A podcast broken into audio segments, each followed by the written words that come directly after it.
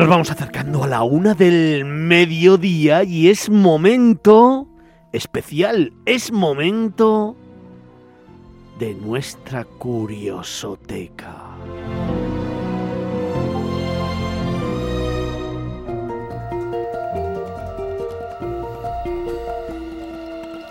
¿Qué tal Fernando? ¿Cómo estás? Abrimos otra página más en nuestra curiosoteca, este álbum donde coleccionamos lugares y rincones curiosos de España. Lo has clavado. ¿Por qué?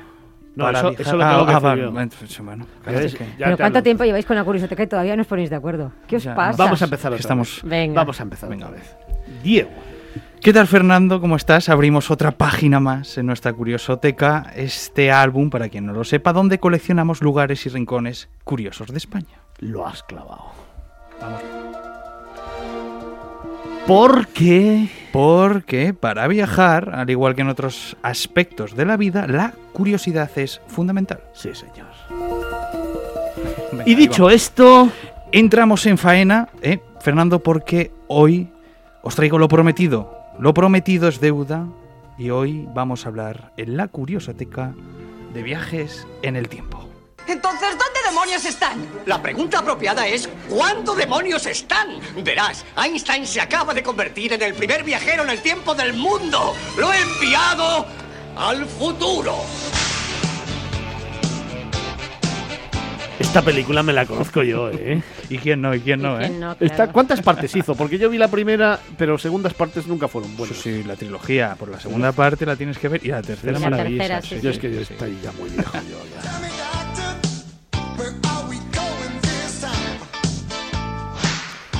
Es que en Miradas Viajeras hablamos de muchos tipos de viajes. Sí, Diego. de viajes eh, por España, por pueblecitos, ciudades, eh, viajes internacionales, viajes de los más exóticos, gastronómicos, viajes de mochila, ¿eh? hasta de los espaciales, alguna vez hemos hablado. En fin, hablamos de una inmensidad de maneras, formas y experiencias para recorrer el planeta. Sin embargo, Diego, ¿qué pasa con los viajes en el tiempo? Eso lo digo yo, claro. ¿Cuánto de nosotros hemos fantaseado eh, con visitar a los dinosaurios, eh? ir a la, edad, a la Edad Media, viajar al Japón feudal, revivir grandes episodios de la historia como el 12-1 al Mal- eh, de España-Malta, ¿no? por ejemplo? O descubrir, como decía antes Paloma, cómo será el futuro. Oye, Antonio, ¿a qué época de la historia o del mundo te hubiera gustado ir a ti o vivir? Yo al actual. A la actual. Paloma, ¿y tú? Yo el futuro, ya lo dije en su momento Al y futuro. sigo pensando lo mismo. Diego, ¿y tú? Yo muchos sitios, pero me quedo con los dinosaurios. Ahí eh. Sin duda, este tipo de viajes siguen siendo un gran anhelo para muchos, pero por desgracia, aún no se ha descubierto la manera de viajar a través del tiempo, digo. No, por desgracia no, pero eh, sin embargo esta posibilidad eh, ha sido y sigue siendo fuente de inspiración para muchos, eh, para escritores como el británico Herbert George Wells, más conocido como H.G. Wells, y su obra La máquina del tiempo que se publicó a finales del 19 o incluso para Dickens y su eterno cuento de Navidad.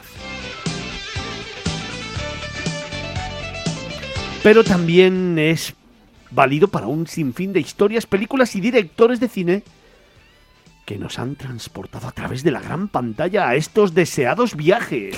Sí, como James Cameron y su Terminator o el gran Robert Zemeckis con la trilogía de Regreso al Futuro, entre muchos más, claro. Como molaba Terminator. Hombre, volveré.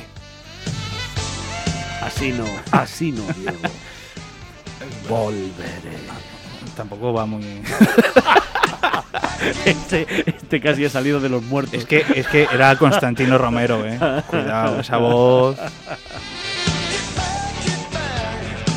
Hey baby. Pues bien, hoy aprovechando que es el día grande del cine español, Sí, sí, Diego, sí, porque hoy se entregan los Goya. Sí, en Miradas Viajeras y en La Curiosoteca unimos ambos mundos, el cine y los viajes en el tiempo. Hoy hacemos un viaje al pasado y al futuro a través de las mejores películas de siempre. Fíjate, hoy se entregan los Goya, mañana Día Mundial de la Radio y el lunes San Valentín. San Valentín. Buah, está todo clavado. Sí. Eh, buah. Y encima luego, la semana que viene, Champions. Real Ah, Madrid PSG. Estamos en fire, ¿eh? Un sueño en el tiempo. Oye, pues dejadme que hablemos con nuestro invitado de hoy. Que de esto, de todo esto que estamos Sí, sí, sí, hablando, sí, sabe mucho. Él es escritor y periodista y acaba de publicar un libro que aborda este tema, los viajes en el tiempo, a través del cine. Ahora sí cuando tienes que decir volveré, que esta es la de Terminator, esta es la que está. Volveré.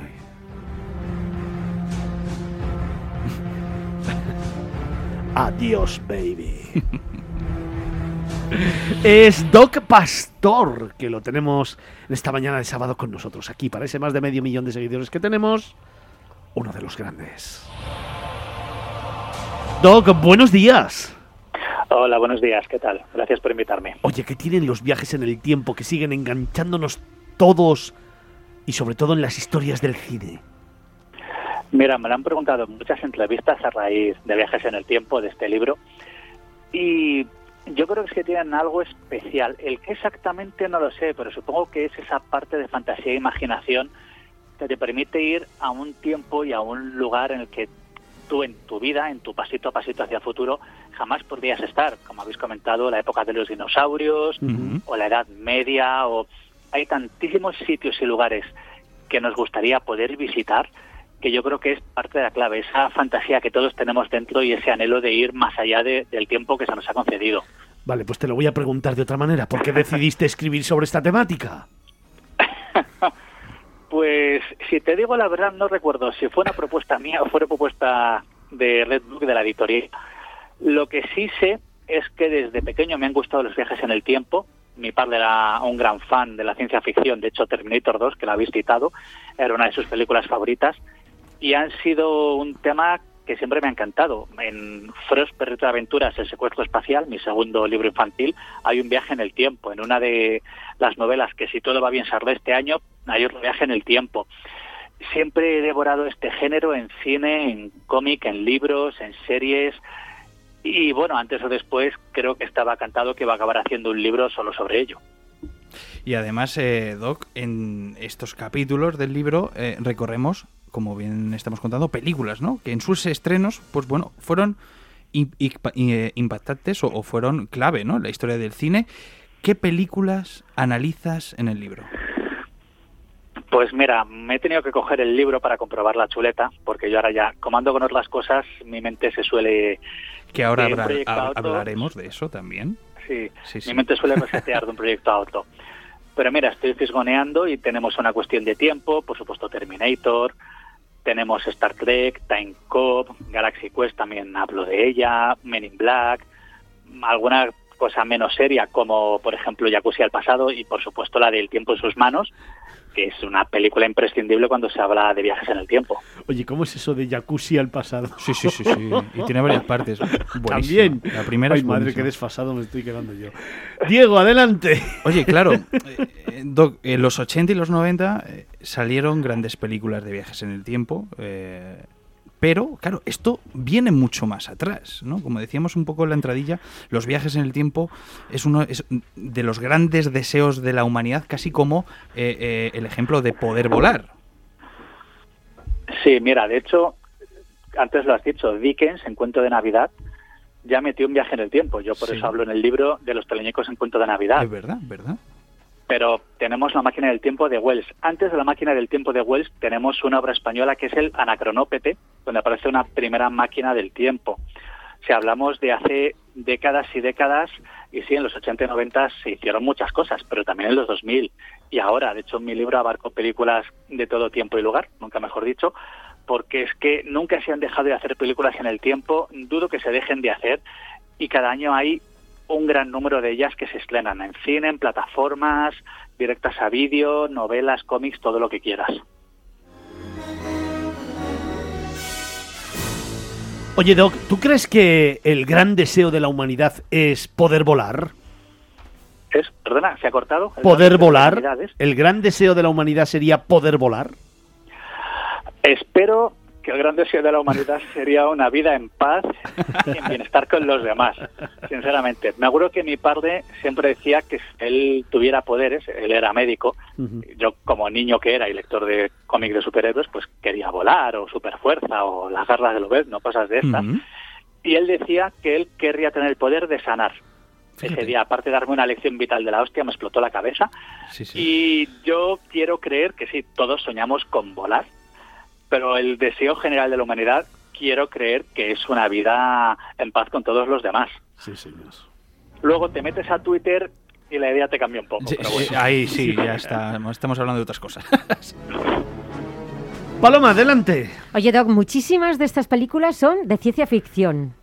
Ficción, desde luego, toda la que queramos y más, pero ¿cuánto hay de ciencia de verdad en estas películas? Bueno, esa parte es muy complicada. Mira, a mí me gusta leer sobre física cuántica y llego a entender si acaso un 10% de lo que leo, porque es un tema súper complejo. Hay una película que en teoría es la única película matemáticamente correcta, viajes en el tiempo, que se llama Primer. Es Primer. una película, es, es muy espesa, hay que reconocerlo. De hecho, en este libro, en este primer libro no me atreví a meterla, preferí por títulos un poquito más dinámicos. Pero bueno, luego hay un apartado, hacia la mitad del libro creo, que comento, hay un científico, un científico real de una universidad que está investigando sobre viajes en el tiempo. Stephen Hawking también lo hizo.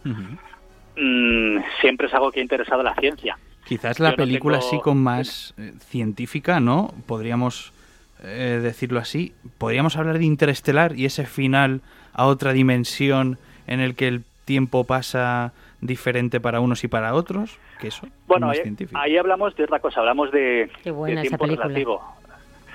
A mí no me gustó tanto, pero reconozco que tiene sus puntos interesantes. Pero es, por ejemplo, eso también lo decía Einstein, o lo tienes en, en el planeta de los simios, Ah, según tú vas a una velocidad, la- e- es más sencillo, se puede explicar. Cuando tú estás aburrido, el tiempo pasa rápido o lento. eso es verdad, pasa más lento. Oye, ¿crees que alguna vez conseguiremos viajar en el tiempo? Seguro que no te lo han preguntado, Doc. Nunca. Nunca. No, jamás, jamás. Pues, quién sabe, igual ya lo estamos haciendo. Igual hay gente que está por ahí que viene del futuro y no lo sabemos. Yo quiero creer que al menos pasito a pasito podemos llegar hasta el futuro. Eso lo podemos hacer todos. Y bueno, en cierta forma, con nuestros recuerdos y nuestros juguetes y nuestros amigos, podemos viajar también al pasado. Si es posible hacerlo como un turista temporal, ojalá se pueda en algún momento. No creo que nosotros lleguemos a verlo, pero bueno, hace 300 años, si tú hubieras dicho a alguien que en un día, en, un, en menos de un día, te ibas a plantar en otro país, eso es nadie se lo hubiera creído. Es. Así que quién sabe. Oye, y si esto fuera real, si esto se consiguiera alguna vez, ¿a qué parte del tiempo te gustaría viajar a ti? Mira, también me lo han preguntado en varias entrevistas y yo estaba, lo he pensado muchas veces, porque claro, se supone que si tú viajas en el tiempo tienes que tener cuidado Claro, con efecto lo mariposa. que haces, claro, Sí, sí, exacto, sí. para no afectar al presente, al futuro y demás. Con lo que yo creo que me iría, esto es por uno de, de mis fetichismos de cultura pop, me iría a los años 60, a América, a cuando se estaba grabando la serie de Batman de Adam West. Hombre, clasicazo, sí. Sería uno más de los fans que estaría por allí, No alteraría nada. Si acaso robaría algo del plató, pero da igual, la pasta que tenían podrían reponer la capa que yo robase y creo que no afectaría nada. Claro, eso es lo que estoy diciendo últimamente. En otro momento te diría, a la Edad Media, que siempre me ha encantado, al futuro, a dentro de 100 años. ¿Quién no querría ver qué pasa de aquí a 200 años? Es una pregunta compleja. y Pues aquí en el plató, miedo, ¿eh? aquí en el plató nadie más que Es yo. la única paloma, sí, sí. Todos querían al pasado siempre. Déjame que te haga una pregunta que no te han hecho nunca, ya que todas te las han hecho ya. Eh, dime aquella pregunta que te gustaría que te hiciera que no te ha hecho nadie. Ojo. Esa sí que es complicada. Es como la de, ¿puede Dios hacer una montaña que ni él pueda levantar? no, no sabría responderte, la verdad. Al final, las entrevistas acabas respondiendo tantos temas y tocando tantas cosas, y más con viajes como, perdón, con libros como este, que es complicado encontrar una pregunta que realmente no me hubieran hecho y que quieras responder, que es sorda. Bueno, yo te voy a contar una cosa, Fernando, y que aquí tenemos que, te- que además eh, Me justo me lo acaba de comentar. dos Nada, minutos para eh, irme a la una, ¿eh? El nuevo proyecto que está trabajando Doc, que Ah, está bueno. haciendo una guía para viajero, eh, para viajeros en el tiempo, pero con agencias y todo de viaje, que te cuente. Así, Ah, venga, adelante, Doc. Cuéntame ese proyecto. Sí, mira, este es uno, de hecho el libro ya está entregado, se entregó justo durante la pandemia, pero claro, con todo lo que estamos viviendo y pasando, pandemia, crisis del papel, pues está el proyecto todavía a medias, entregado está y parte maquetado. Y es un libro que se titulará en principio Guía para el viajero del tiempo y sería como una especie de, de libreto que te diese una agencia de viajes, de viajes temporales, si tú fueses a recurrir a sus servicios con Ajá. qué modelos de vehículo puedes tener, con qué tipo de guía puedes llevar, a qué lugares de viaje. ir, con- exacto, eh, con qué tienes que tener cuidado, qué deberías y qué no deberías hacer. Está hecho todo desde un punto de vista bastante humorístico, era la intención, y en teoría debería salir a lo largo de este 2022. Pues te voy a hacer otra pregunta que nadie te ha hecho. Eh, cuando lo tengas terminado, ¿te vienes aquí y en Hombre. primicia lo presentas? Yo encantado. Hecho, Yo- pues ya está. Resuelto. Nos vamos acercando a la una del mediodía. Qué pedazo literato, escritor y sobre todo amigo que hemos tenido hoy en la Curiosoteca, Diego. Gracias. A vosotros, Doc, muchas gracias. Doc, muchísimas gracias. Gracias a vosotros por la invitación y cuando queráis. Nos queda tan solo un minuto para llegar a la una del mediodía para finalizar este programa.